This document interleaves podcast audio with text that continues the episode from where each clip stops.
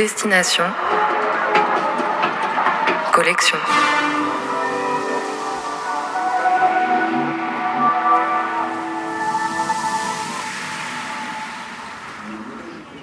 Chaque jour, au départ d'une gare parisienne, on prend le train pour visiter l'un des 23 fracs, les fonds régionaux d'art contemporain. Une échappée à travers un paysage, une région, une ville, à la découverte de ces espaces dédiés à l'art, leurs expositions et leurs collections.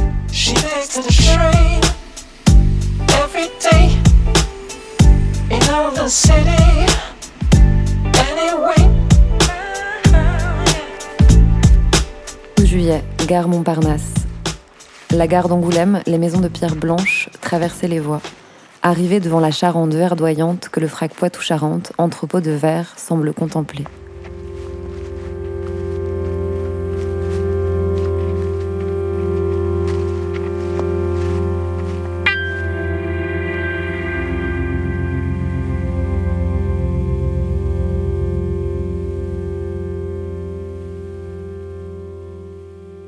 Rencontre avec Julie Pérez, médiatrice. Alors, le FRAC euh, Poitou-Charentes, là, dans lequel on se trouve euh, aujourd'hui, euh, c'est un, bâtiment qui date de 2008. Le FRAC n'a pas toujours été ici au bord de la Charente. avant cela, on était dans un petit hôtel Renaissance au centre-ville d'Angoulême.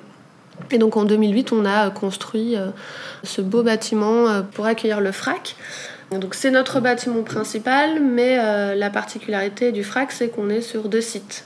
Voilà, donc il y a ce site à Angoulême avec un espace d'exposition, les bureaux, l'administration, un centre de documentation.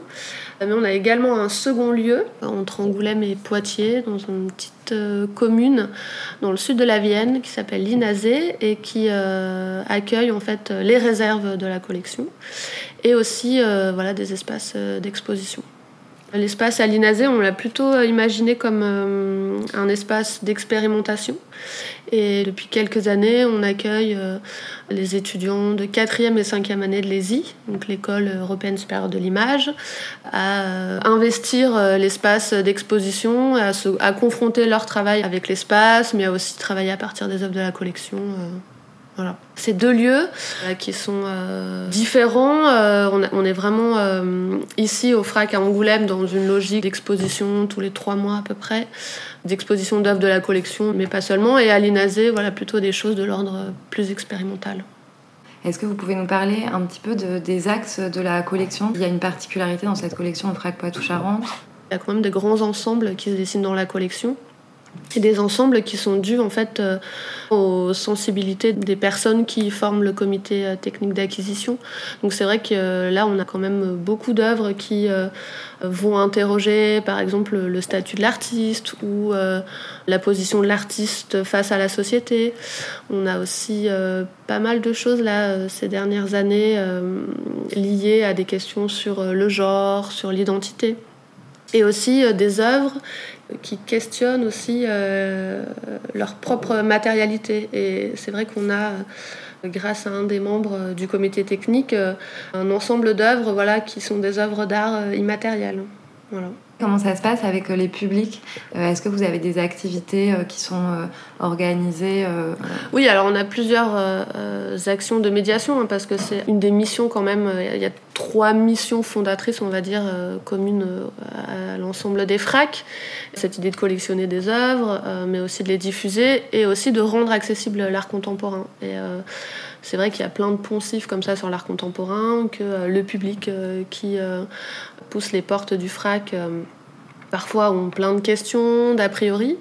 Et du coup, ici, euh, voilà, on, développe toute une série d'actions euh, de médiation justement pour accompagner le public dans la découverte dans la rencontre avec des œuvres et, des démarches.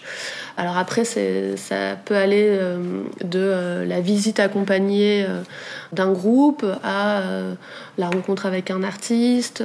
on propose aussi ce qu'on appelle des ateliers du regard, on va, en complément de la visite, proposer une manipulation autour des œuvres pour s'approprier la démarche de l'artiste euh, autrement que euh, en étant confronté euh, à l'œuvre. On leur propose de réaliser des petites choses. Et puis après, ça c'est ce qu'on fait dans nos murs, mais on a aussi toute une action sur le territoire de l'ex-Poitou-Charentes, où on a des dispositifs de médiation, qui s'appelle par exemple Une heure, une œuvre, où on va apporter une œuvre de la collection devant un groupe constitué. Alors ça peut être un groupe de scolaires, mais on fait également ceci euh, dans des médiathèques, euh, auprès des publics empêchés, donc en milieu hospitalier, en milieu carcéral. On a aussi des ensembles d'œuvres dans la collection euh, qu'on va pouvoir prêter aussi qu'on appelle les modules d'œuvres en situation d'exposition, voilà, où une médiathèque, un, établissement scolaire nous contacte et a envie d'avoir une petite exposition voilà, dans leur mur. Ça aussi, euh, c'est voilà, des dispositifs qu'on accompagne à chaque fois avec de la médiation, euh, des rencontres avec euh, le public concerné.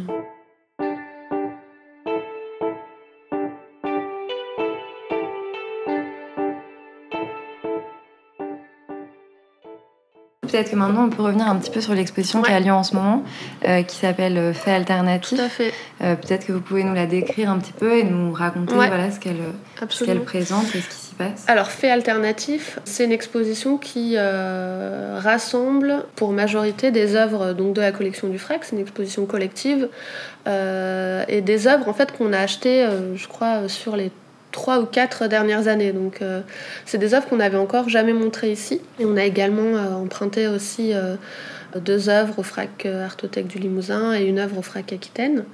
On a pris comme point de départ en fait euh, cette expression dont on a beaucoup entendu parler, fait alternatif, expression qui euh, a été prononcée euh, au lendemain de l'investiture de Donald Trump. Et donc nous, ce qu'on a voulu présenter dans cette exposition, en fait, c'est des artistes qui vont nous obliger à nous interroger sur notre rapport à l'histoire et, qui vont réinterroger aussi l'histoire. Alors il y a l'histoire avec un grand H, euh, voilà l'histoire euh, qui se veut être objective, euh, l'histoire officielle, mais il y a aussi tout un tas d'autres histoires qui participent à la création de cette grande histoire. Et donc voilà, nous on a choisi de, de montrer des, voilà, des, des artistes qui vont apporter un regard différent sur un événement historique que l'on connaît. On a par exemple une vidéo de Sylvie Blocher qui est une artiste qui s'est intéressée à un événement très important dans l'histoire des États-Unis, la bataille de Fort Alamo. Et du coup, elle a réalisé une vidéo où elle va euh, confronter quatre points de vue différents sur, euh, sur ce fait historique. Alors, il y a le point de vue euh, officiel, voilà, qu'elle a entendu en visitant le musée de Fort Alamo. Mais elle a également voulu montrer trois autres points de vue qui sont portés par trois communautés différentes. Alors, il y a donc la version officielle, la version euh, blanche. Il y a euh, la version euh, indienne, la version afro-américaine et la version latino. montrer finalement que l'histoire elle est aussi subjective et que selon voilà les points de vue, selon de quel côté on se place, voilà l'histoire que l'on raconte elle peut être différente.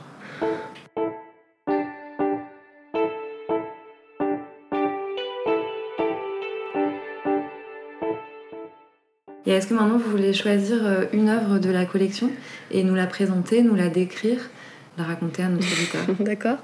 Euh, c'est une œuvre d'un artiste qui s'appelle Pierre Malfette, un artiste qui vit à Marseille, qui a réalisé une sculpture qui s'appelle Light Cube House, qui est en fait un grand cube en bois dans laquelle le, public peut euh, pénétrer autour duquel l'artiste a installé des néons. il a laissé euh, apparaître les câbles électriques euh, qui relient les néons. Euh, et en fait, on, rentre un peu dans, une cabane. moi, ce que j'aime bien dans cette œuvre, c'est qu'elle est très simple. C'est juste voilà, des, planches de bois, de la lumière, mais elle, va convoquer plein d'imaginaires différents. La cabane d'enfants, pourquoi pas la boîte de nuit aussi.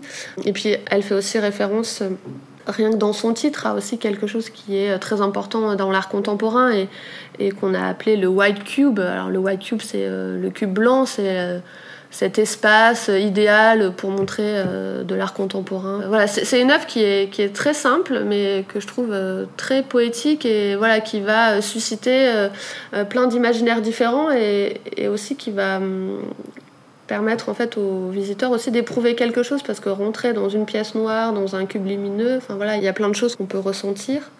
Voilà. Et eh ben merci beaucoup. Bah. C'était Destination Collection, un reportage de Mathilde Ayoub, création sonore de Paul Benham, montage de Benjamin Delille. Cet été, si vous passez par Angoulême, vous pourrez découvrir l'exposition Clepsydre. Le souhait de Julie Pérez est d'ailleurs réalisé puisqu'il est exposé Light Cube House, l'œuvre de Pierre Malfette dont elle nous a parlé. On se retrouve demain 9h43 pour aller au FRAC Aquitaine en compagnie de Félicie Legrand pour parler de l'exposition Des mondes aquatiques 2 et découvrir une œuvre de Vincent Carlier.